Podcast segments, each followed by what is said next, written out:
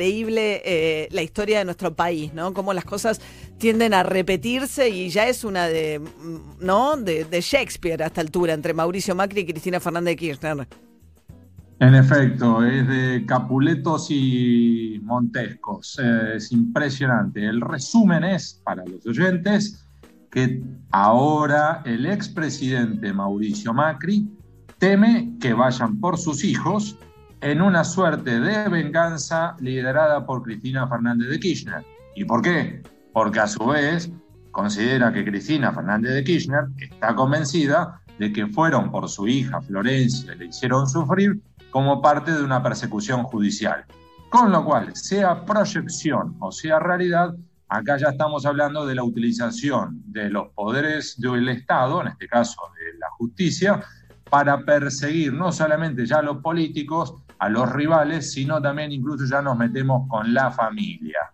Sí, los dos sienten lo mismo, ¿no? Después cada uno eh, verá si le parece que en realidad no, son, no es persecución, sino realmente gente que merecía ser juzgada y que por qué pusieron a los hijos en los directorios. Pero hay como una cosa en espejo, ¿no? Que Cristina Kirchner cree que la persiguieron y que le causaron ese daño a Florencia Kirchner. Y ahora Macri cree que lo mismo se puede repetir con sus hijos. Pero ¿dónde están los hijos de Macri? En, eh, ¿Cómo llegarían hasta los hijos de Macri en la justicia, Hugo? Pues aquí lo que tenemos es, recordemos bien, en el caso de Francia Kirchner, ella integró los directorios de dos empresas y porque integró esos directorios, que a su vez estaban bajo investigación, terminan tribunales.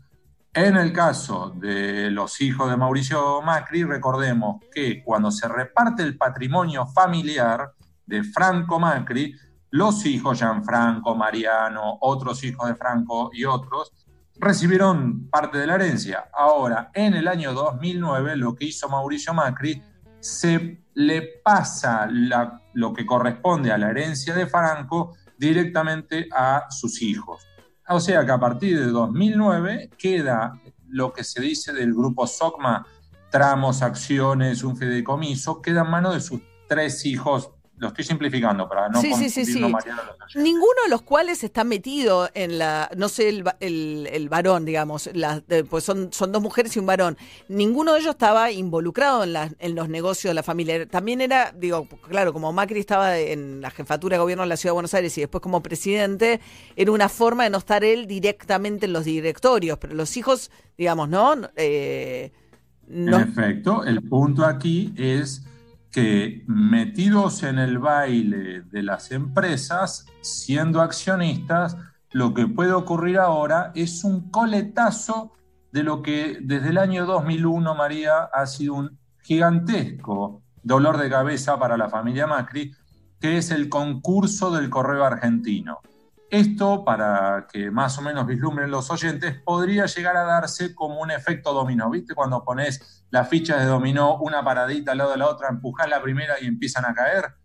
¿Por qué? Porque recordemos que el concurso del correo argentino comienza 2001, desde entonces que se viene arrastrando y ahora llegó un punto en el cual la justicia ya determinó que aparece alguien que compre el correo argentino, ponga dinero y solucione los problemas con sus acreedores, entre ellos el Estado Nacional, o dos, cierra la empresa, quiebra, y a su vez tenemos que para la fiscal, por ejemplo, del concurso, cree que en realidad acá no fue una debacle del correo prolija, limpia, que bueno, salió mal el negocio y quebraste sino que hubo un vaciamiento de la empresa. Y en ese caso... Recordemos ¿no? que los Macri entraron en la privatización del correo en tiempos de Menem, ¿no? Y después empezó esta historia de juicios cruzados, ¿no? Por un lado la quiebra del correo y los Macri con un juicio contra el Estado.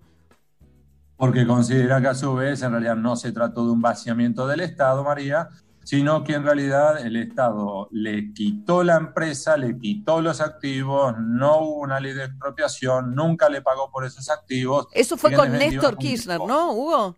Fíjate como todos los personajes, ¿no? Es una historia de nunca acabar. Empiezan a repetir. Claro. Porque además, entonces, en este efecto dominó sería, uno, se salva o quiebra el correo. Dos, si es que hubo vaciamiento, se puede y se debe extender la quiebra a el grupo, decía el grupo controlante, que es el grupo SOCMA. Y en el grupo SOCMA, ¿quiénes están? Recordemos, los hermanos Mauricio Macri, y como él donó las acciones a sus hijos, a su vez están los hijos. Y si entonces quiebra el grupo SOCMA y podés extender la quiebra a los accionistas, ergo podés ir por los hijos de Mauricio Macri, que les declararía la muerte comercial, no podrían salir del país, en definitiva empiezan a recorrer los tribunales. Y ahí es donde Mauricio Macri mira esto y dice, Cristina Fernández de Kirchner está convencida de que yo fui por su hija y ahora están buscando a mis hijos.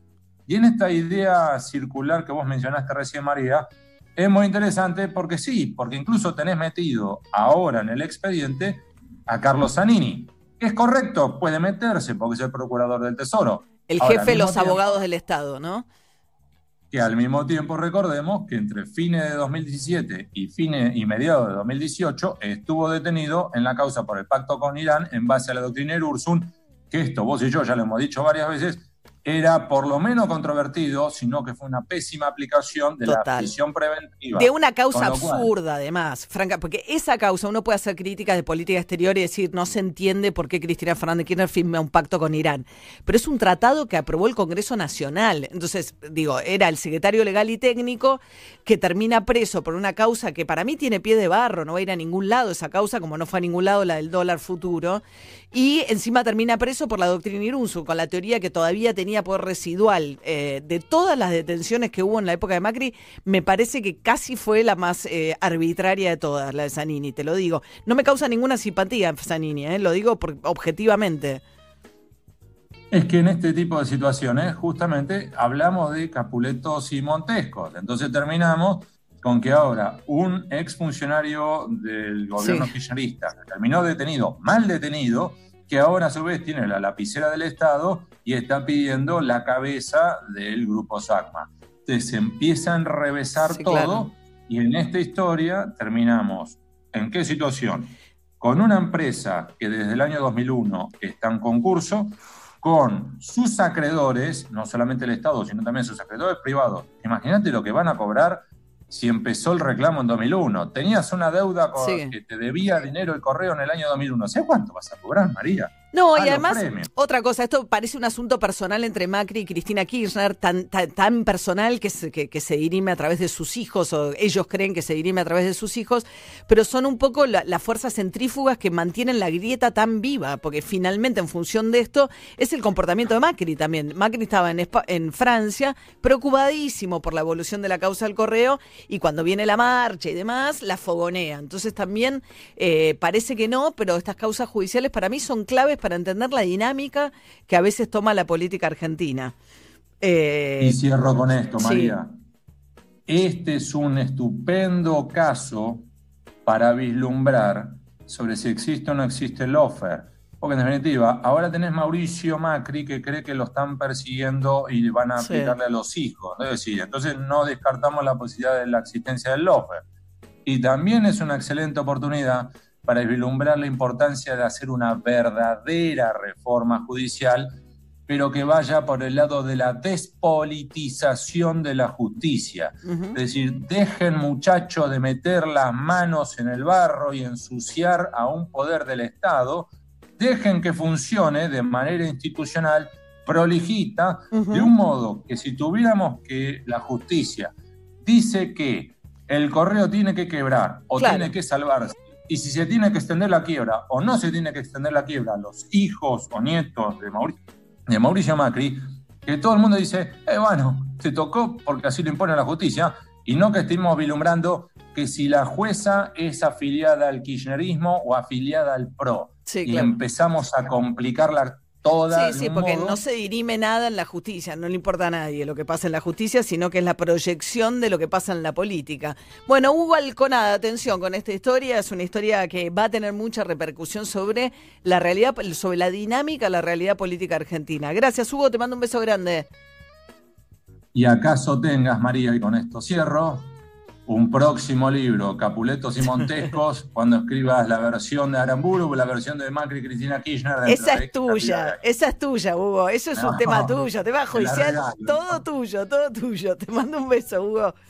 Buen día, adiós. Adiós. Bueno, y hablábamos que ayer Macri no solamente celebró la, marcha con un tuit diciendo que la gente eh, salía y se rebelaba en contra del miedo eh, este, y de los atropellos, sino que se sacó una foto también, pues llegó finalmente a Suiza en su rol de presidente de la fundación de la FIFA. Y no sé qué onda Julián Aguada, hasta lo sigue acompañando por ahí, Flora. Eh, no pude averiguar si fue con él a, Zurich, porque, ¿qué pasa? La hija, ellos estaban en la Costa Azul en estos días, y la hija de Juliana estaba ahí con su papá. El papá de ella, que es belga, que se llama Bruno Laurent Barbier, vive en Mónaco. Entonces la hija mayor, Valentina, estaba de visita con el papá y con su novio. Y después se juntaron las dos familias digamos, se juntaron y se estuvieron viendo. Y claro, y se les enchufó el novio de la, de la hija mayor a Mauricio y a, ah, Juliana. Y anda ahí, viste que morfan mucho los adolescentes. Qué vida dura que tiene, claro. Tiene uno más para pagarle en, el, en, la costa sur. Qué complicado. Perfecto. Así, que yo, yo no sé si Juliana lo acompañó a Zurich, pero a mí se quedó ahí en Mónaco con, con la hija y con, con, el yerno, pero viste que tenés que... Yo, yo me pregunto, ¿lo harán dormir con la hija mayor? O con Antonia y la hija mayor? Porque es eso, porque tienen 18 años. Pero creo que fue también la niñera de Antonia. Ah, ahí tenemos separada la situación. Así que bueno, nada, tienen un adolescente ahí, viste, aparte que están todo el tiempo besándose, es insoportable estar con dos adolescentes Está con enamorados. La adolescente del novio, perfecto. La hija, la hormona, la hormona. 7 y 38 de esta mañana fría, no tan fría como la mañana de mañana, ¿eh? que se posa sobre la ciudad de Buenos Aires una ola, no una ola, un frente frío que va a durar un día, un día y medio. Aumentaron las naftas, casi 7% en la ciudad de Buenos Aires, las IPF, vendrán detrás las demás petroleras, 4,5% promedio en todo el país el aumento. Esto es The Weekend, Blinding Lights.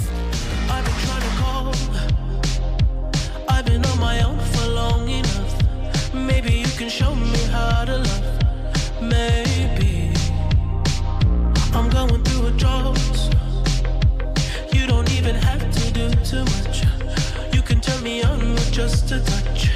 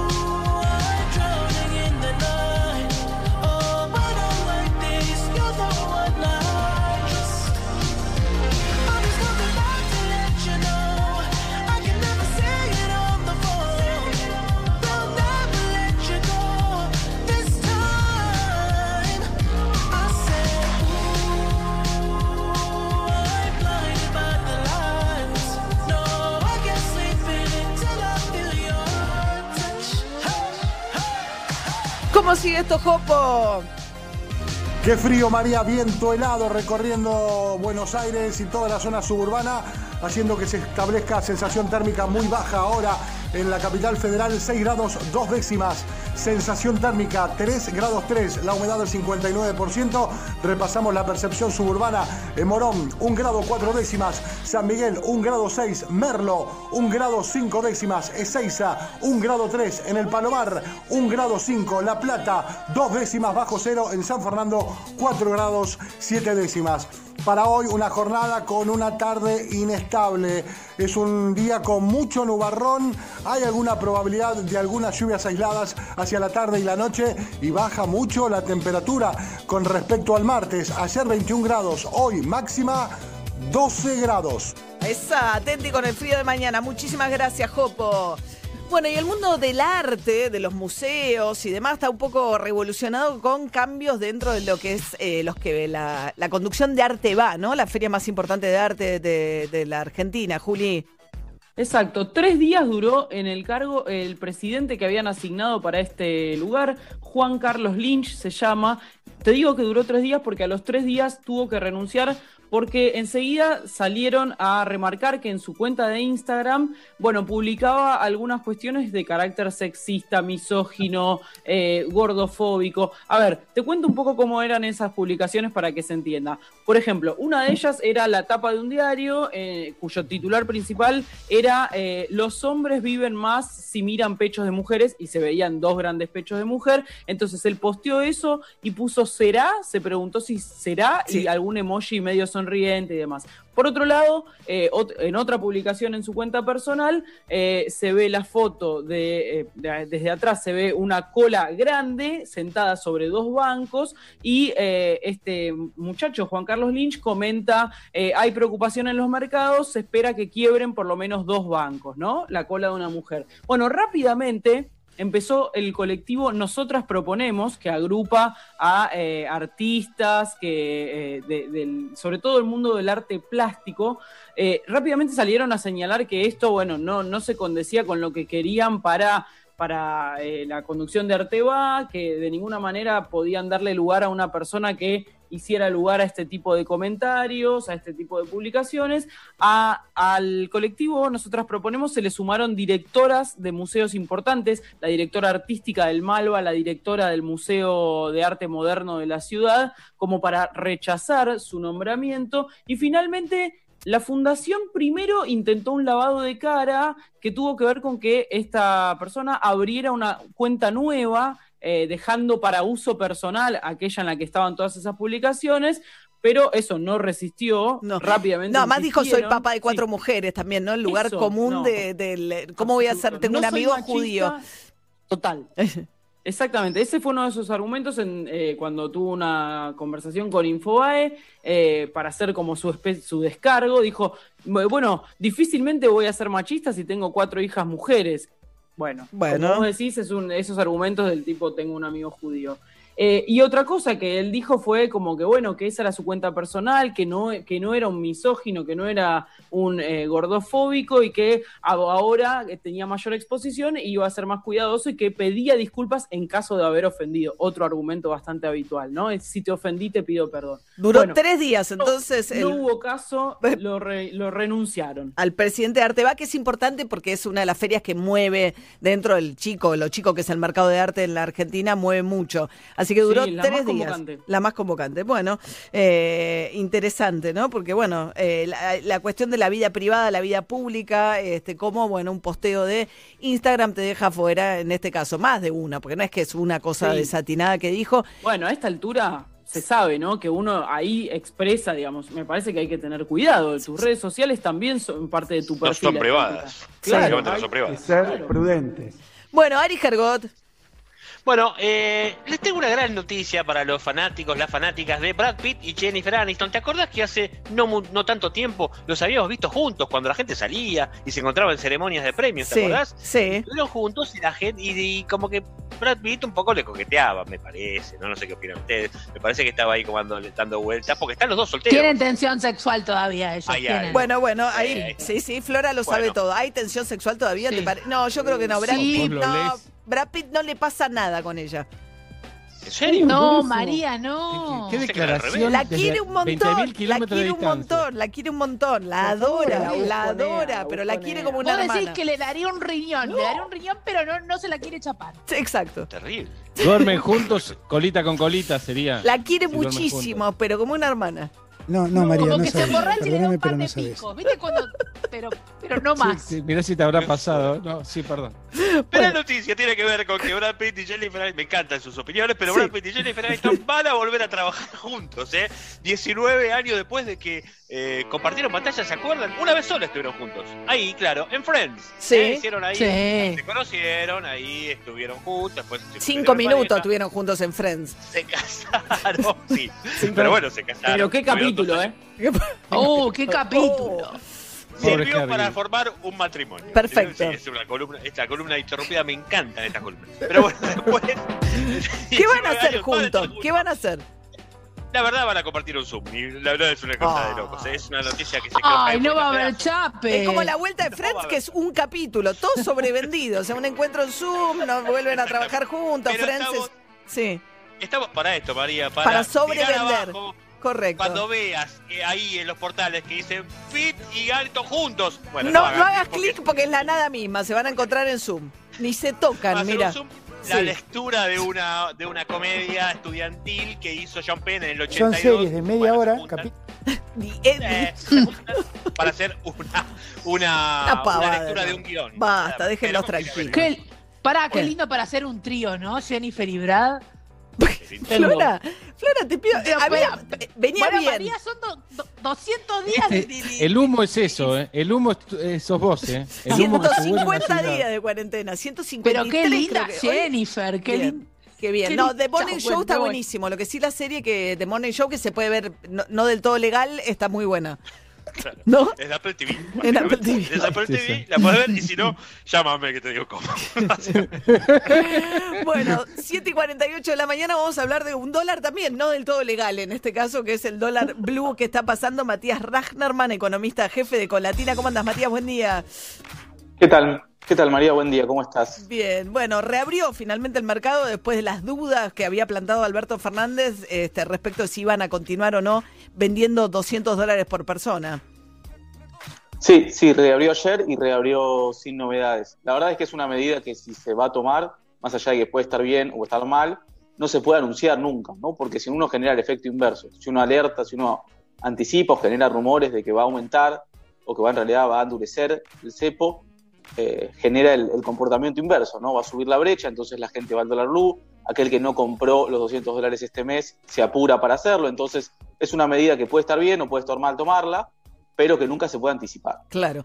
Igual Economía dijo que no, porque justamente no lo que dicen es si dejamos de vender se va a ir todo al blue y de hecho va a haber una devaluación eh, que impactaría sobre la inflación, ¿no? O sea, está hoy tenés que el dólar con más país está en 100 pesos más o menos y el blue está en 135, 130, no sé cuánto está. Exactamente, exactamente. Economía justamente salió, salió a negarlo, el, aduciendo un poco que esto no va a pasar. Es una medida que obviamente también tendría un costo político eh, para un sector medio que fue clave quizás para el, para el triunfo de Alberto Fernández. Eh, el objetivo del, del ministerio es eh, que pasada la reestructuración de la deuda, cerrado el canje, la primera semana de septiembre la situación se empieza a calmar, las, las pensiones quizás también pasada la, la cuarentena, la pandemia, empiecen a, a bajar. El problema que hay es que la situación de las reservas, y sobre todo las que son las reservas netas, es decir, las que no son prestadas, las que son propias del Banco Central, es crítica. Y ahí hay dudas sobre si llegamos o no a la primera semana de septiembre sin eh, un ajuste. Ese es el, el principal Ah, problema. Tan crítica es la situación de las reservas, de- porque no todo lo que está en el banco, en el central es del central, ¿no? O sea, las reservas de libre disponibilidad y una parte que es plata de los bancos, es como el reaseguro de los depósitos, ¿no? De los depositantes. La parte de libre disponibilidad de la cual puede disponer el central, en este momento es crítica la situación, Matías. Sí, sí, lamentablemente sí. Eh, en las últimas semanas volvió a perforar el piso de los 10 mil millones de dólares, que son el, valor o el umbral que había llevado al gobierno de Macri a endurecer el cepo. Recordemos que había empezado permitiendo la compra de 10 mil dólares mensuales. Bueno, cuando perforó este límite crítico, eh, lo llevó a, los 200 dólares después de las elecciones de, de, octubre pasado, las reservas netas, ¿no? estas reservas más, más importantes, de algún modo, estas, reservas más fuertes, cayeron 4 mil millones de dólares en lo que va del año, casi un 30%, con lo cual es una dinámica bastante, bastante insostenible y el problema es que eh, bueno, se viene la primera semana de septiembre sin un cambio obviamente muy, muy significativo, cuando muchos podamos volver a comprar esos 200 dólares y ahí es el, Ah. es el problema o la situación que habría que, situación crítica en realidad que habría que evitar. Claro, ah, el tema es septiembre, bueno, hay que ver, eh, claro, porque empezaron comprando en el año medio millón de personas, los 200 dólares, y ahora ya hay casi 4 millones de personas que cuando arranca el mes tiene- van y compran los 200 dólares. Para, algunos para atesorar, se supone que la mitad se da vuelta y los venden el blue. Sí, porque es un negocio casi sin riesgo eh, y e inmediato, ¿no? La, la- la brecha que es entre el dólar blue y el dólar país, esta brecha de entre 135 pesos que vos antes decías y el dólar país que está alrededor de 100, es un negocio inmediato.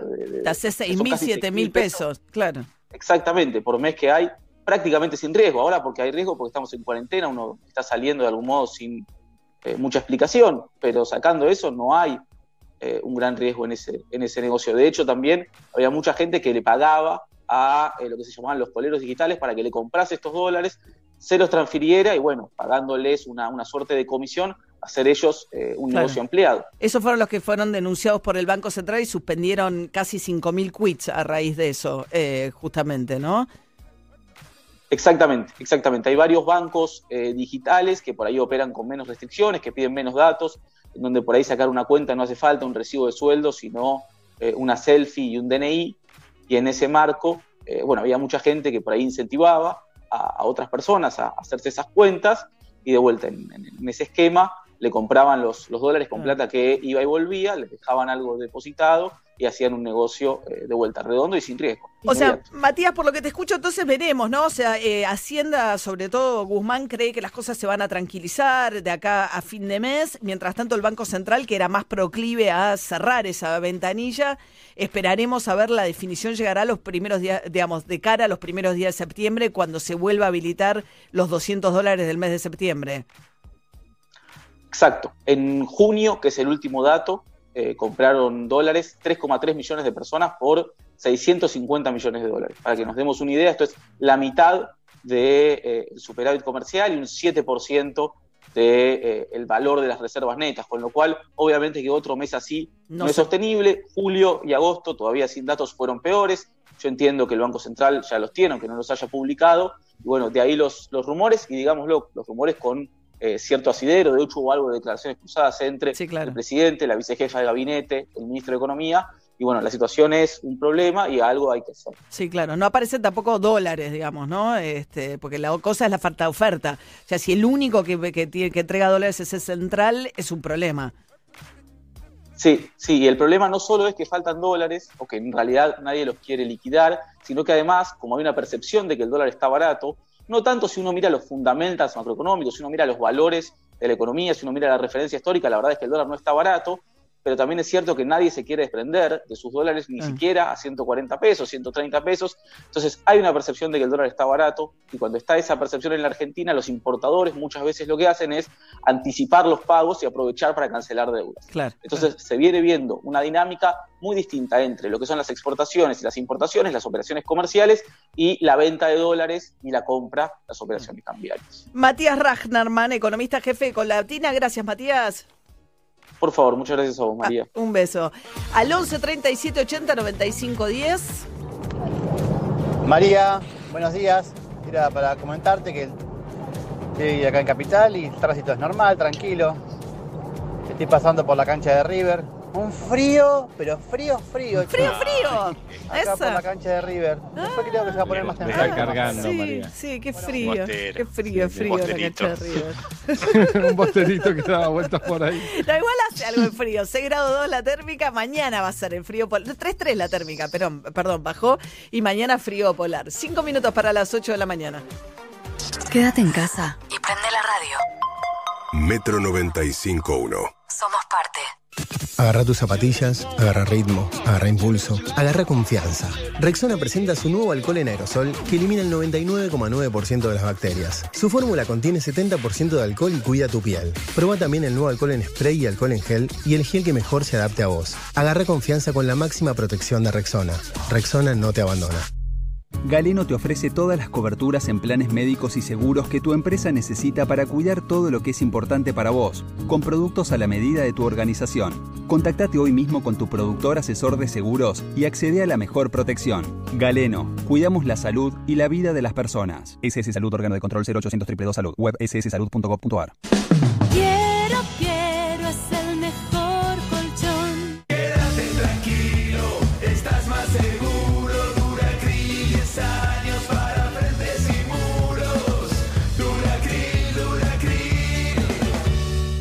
NOR te invita a participar del mes de la sopa solidaria. Con la compra de sopas, NOR estará colaborando junto a Fundación Sí con platos de comida para diferentes comedores de todo el país. Ayúdanos a que unir la mesa sea posible para todos. Entérate más en www.nor.com.ar. Acción sin obligación de compra. Para más información consulte bases y condiciones en www.facebook.com barra Argentina. Saca maicena de tu alacena y prepara un sinfín de recetas. Probalas en tus milanesas, ñoquis, pastelitos, bizcochuelos, alfajorcitos, empanadas, tartas, pizzas, brownies, pastelitos, buñuelos. Che, la lista sigue. No importa si la receta es dulce, salada o sin tac. Usala para suavizar, espesar o rebosar y dale ese toque especial que solo maicena te puede dar. ¿Ya sacaste maicena de tu alacena? El esfuerzo está valiendo la pena. No nos descuidemos ahora. Cuidarte es cuidarnos. Buenos Aires Ciudad junto a las empresas de higiene urbana. La Fachada te ofrece una nueva propuesta de catering, dos opciones de menú, clásico o gourmet. Además, servicio opcional de postre, bebidas y barra de tragos. Encontrá La Fachada en Palermo, Colegiales, Acasuso, San Isidro y nuestro nuevo local de Villa Pueyrredón. www.lafachada.com.ar Vuelve el gran éxito de peluches de la granja de Zenón y el Zoo. La colección que los más chiquitos estaban esperando. Cinco libros con los peluches inéditos de tus personajes favoritos. El Lorito Pepe, la vaca Lola, el monito chulo. Ya está en tu kiosco la entrega número 2, el elefante Blas, a 549,90. Pedila. ¿Querés comprar las marcas que te gustan pagando menos? Vení a Supermayorista Vital. Lleva las marcas de siempre y ahorra mucho más. Aceite cocinero mezcla por 900 centímetros cúbicos, 64 pesos con 99 final. En Vital todos pueden comprar. Vital, encontra más. Oferta válida hasta el domingo 23 de agosto o hasta agotar stock. Bases y condiciones en www.vital.com.ar. Ahora los que somos Movistar, los gigas que no usamos de nuestro plan los podemos guardar para el mes siguiente desde la app Mi Movistar. Porque tus gigas son tuyos, guárdalos. Los que somos Movistar, tenemos más.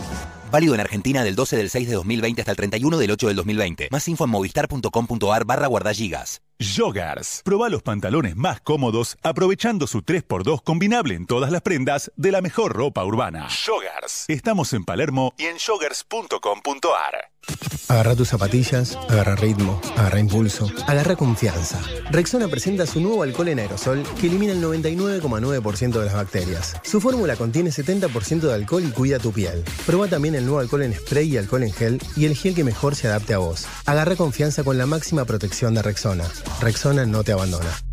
¿Estás cansado de los ruidos molestos? ¿Querés mejorar la acústica de tu lugar de trabajo? Acuflex Aislantes de Ruido se especializa en el control de todo tipo de ruidos y vibraciones. Acuflex cuenta con una gran variedad de productos y servicios para adaptarse a tu necesidad. Búscanos en www.acuflex.com.ar y consulta el distribuidor más cercano. Si estás interesado en distribuir nuestros productos, contamos con zonas disponibles. Recordá, problemas de ruido, Acuflex Aislantes de Ruido es la solución. Seguinos en Instagram, arroba Acuflex. Hola. Somos Galicia. Y si querés tener el mejor banco para cobrar tu sueldo, Te queremos recordar, que cualquier persona como vos, como yo, como yo, puede elegir dónde cobrarlo. si nos elegís, te esperamos con hasta 10 mil pesos en tu tarjeta de crédito o 12 mil puntos quiero Para canjear por un viaje a Miami. cuando se pueda o ahorrar en lo que quieras. Vení y haz el cambio en bancogalicia.com. Vamos a cuidar tu sueldo mejor que nadie. Galicia. Te esperamos. Cartera de consumo solo nuevos clientes del 1 de julio al 31 de diciembre de 2020, sujeto a cumplimiento comercial ilegal. Quiero requiere inscripción previa. Más información en bancogalicia.com. Saca maicena de tu alacena y prepara un sinfín de recetas. Probalas en tus milanesas, ñoquis, pastelitos, bizcochuelos, alfajorcitos, empanadas, tartas, pizzas, brownies, pastelitos, buñuelos. Che, la lista sigue. No importa si la receta es dulce, salada o sin tac. Usala para suavizar, espesar o rebosar y dale ese toque especial que solo maicena te puede dar. ¿Ya sacaste maicena de tu alacena? Todo cambió. Para salir adelante, tenemos que invertir la situación. Invertí tu forma de ahorrar, porque una gran crisis es una gran oportunidad. Es hora de invertironline.com. Sumate a los más de 100.000 argentinos que ya le encontramos la vuelta. Invertir online SAU, 337078524459. Alic propio, CNB número 273. Agencia de cambio BCRA número 20201. Donde estés, Prende la radio. Metro. 95.1. Sonido urbano.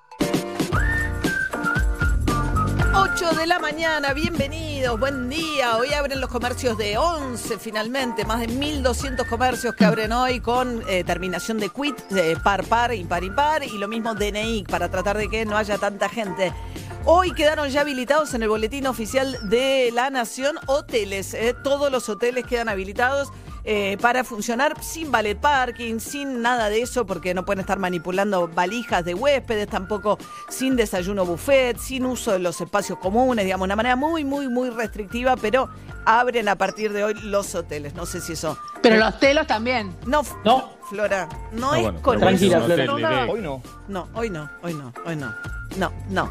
El viernes, el viernes quedan los negocios de la calle Avellaneda en Flores, ¿eh? Eso es lo último que le va quedando a la ciudad, que lentamente, pero se eh, viene abriendo casi todo. Faltan, por supuesto, los shopping, faltan los gimnasios, la construcción, que va a tardar mucho, y el tema empleadas en casas, de en casas particulares. Todo eso va quedando para más adelante, pero por lo demás, confiado en que la curva de la ciudad ya está mirando, yendo hacia abajo, la reta pone un poquito el pie en el acelerador en las aperturas de la ciudad, mientras que la situación está más compleja en el conurbano y sobre todo ¿no? en todo el sistema de salud del área metropolitana al 68% de ocupación.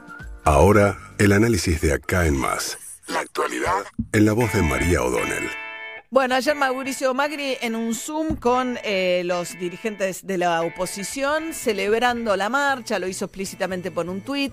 Charlábamos hace un ratito con Hugo Alconada Amón, muy alentado también Macri en su postura eh, más este, eh, radicalizada de oposición al gobierno, porque está convencido Mauricio Macri que Cristina Kirchner se va a vengar de él. Él cree que Cristina Kirchner está convencida, eh, cosa que Cristina ha dicho muchas veces, que ella sufrió una persecución judicial ordenada por Macri, que eh, fue tan inescrupuloso que se metió incluso con su hija y que le causó un daño de salud irreparable a Florencia Kirchner, que pasó todos esos meses que sabemos en Cuba. Macri que, que, la respuesta de Cristina Kirchner a esto no es solamente la reforma judicial que discute el Congreso, sino también eh, movimientos en la justicia que él advierte que podrían llegar hasta sus propios hijos, sus propios hijos. Como Macri eh, tiene la causa del correo, si el correo va a la quiebra, podrían ir contra, digamos, el grupo, la empresa madre del correo, que es el grupo SOCMA, y hace ya muchos años que Mauricio Macri, cuando se metió en política, dejó los negocios fundamentalmente en manos de su hermano Gianfranco, pero ah, en el directorio, en lugar de sus acciones, pasaron al nombre de sus tres hijos, eh, los tres hijos que tuvo antes que, Antonia, ¿no? los hijos de, su primer matrimonio. La cuestión es que a, la manera de espejo, él cree que ahora Cristina Kirchner va por sus hijos. Y eso también tiene mucho que ver con una postura mucho más radicalizada de Mauricio Macri sobre dónde pararse frente al gobierno de, Alberto Fernández. Una postura mucho más radicalizada, digo, que la de Horacio Rodríguez Larreta, que ayer pasó por el Saludó y se fue, y que evidentemente estaba fundamentalmente en desacuerdo con que se hiciera la marcha que finalmente se hizo en la ciudad de Buenos Aires. Sin embargo, sí hay un acuerdo dentro de la oposición que es ir en contra de la reforma judicial que se está discutiendo en el Congreso y que hoy va a tener dictamen en el Senado.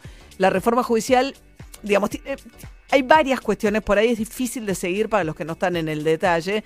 Tiene por lo menos tres frentes. Por un lado es la comisión de expertos que asesora a Alberto Fernández, donde está el abogado Cristina Kirchner, entre otros 10 expertos, y que le va a recomendar dentro de 90 días cambios para la Corte, para para la oficina de la jefatura de los fiscales, etcétera. Por otra parte está la discusión de un traslado de jueces que se hizo en la época de Mauricio Macri, que el Consejo de la Magistratura dijo que estuvo mal hecho y que ahora va a ser revisado por el Senado, pero que hubo una jueza que le dijo al Senado, ustedes no pueden hacer esa revisión, no les corresponde. Y en tercer lugar está la reforma de Comodoro Pi, que son los jueces que concentran las investigaciones de las causas de corrupción, para lo cual Alberto Fernández lo que propuso y ya mandó el proyecto que hoy tendría dictamen de comisión es, en lugar de 12 jueces concentrando todo ese poder, armar 46 juzgados, diluyendo otros fueros, etcétera. Cristina Kirchner metió el pie en el acelerador con las tres cosas en el Senado de la Nación. Ahora, el gran dilema es qué va a pasar en la Cámara de Diputados. Porque la oposición se va creciendo un consenso de decir, che, frenemos esta discusión de no es el momento de discutir la reforma judicial. De hecho, los diputados Roberto Labaña, los diputados de Schiaretti, el gobernador de la provincia de Córdoba, hay que ver qué pasa con Perotti. Recuerden que cuando fue el caso Vicentín, porque hay temas que son como emblemáticos de algunas de las confrontaciones del gobierno, segundo gobierno de Cristina Kirchner. El tema del campo, que Alberto Fernández con Vicentín como que lo, lo, rozó y dio marcha atrás con el tema de la expropiación, el tema del conflicto con los medios, con la ley de medios, particularmente con Clarín, de lo cual Alberto Fernández se bajó totalmente, y ahora está el tema de la justicia, que fue otro tema de mucha confrontación en el gobierno de Cristina Kirchner. También lo fue después con Macri, pero la cuestión es qué va a hacer Alberto Fernández con esto. Cuando vino lo de Vicentín, cuando vio que se bajaban los, eh, los digamos, el grupo Labaña, el grupo Schiaretti, dio marcha atrás. ¿Tiene número suficiente? ¿Vale la pena empujar en la Cámara de Diputados esta discusión? Mario Negri le dijo, ojo que no tengas otra 125, o sea, que no te vuelvas, que, decidas jugar todo tu capital político a una causa que quizás no vale la pena. Yo creo, más allá de que la, la, reforma del Poder Judicial sería deseable, me pareció piola lo que dijo Graciela Camaño en nombre de los diputados Labaña, que es, sea como sea, debería salir con consenso la reforma judicial y hoy eso no existe. Y hoy además hay otras urgencias que serían mucho más importantes para que el Congreso pueda funcionar. Ahora, ¿tiene margen Alberto Fernández para bajarse la reforma judicial? Una cosa es Vicentín, que lo anunció él. Otra cosa distinta es la reforma judicial que Cristina Fernández Kirchner nada menos viene empujando desde el Senado.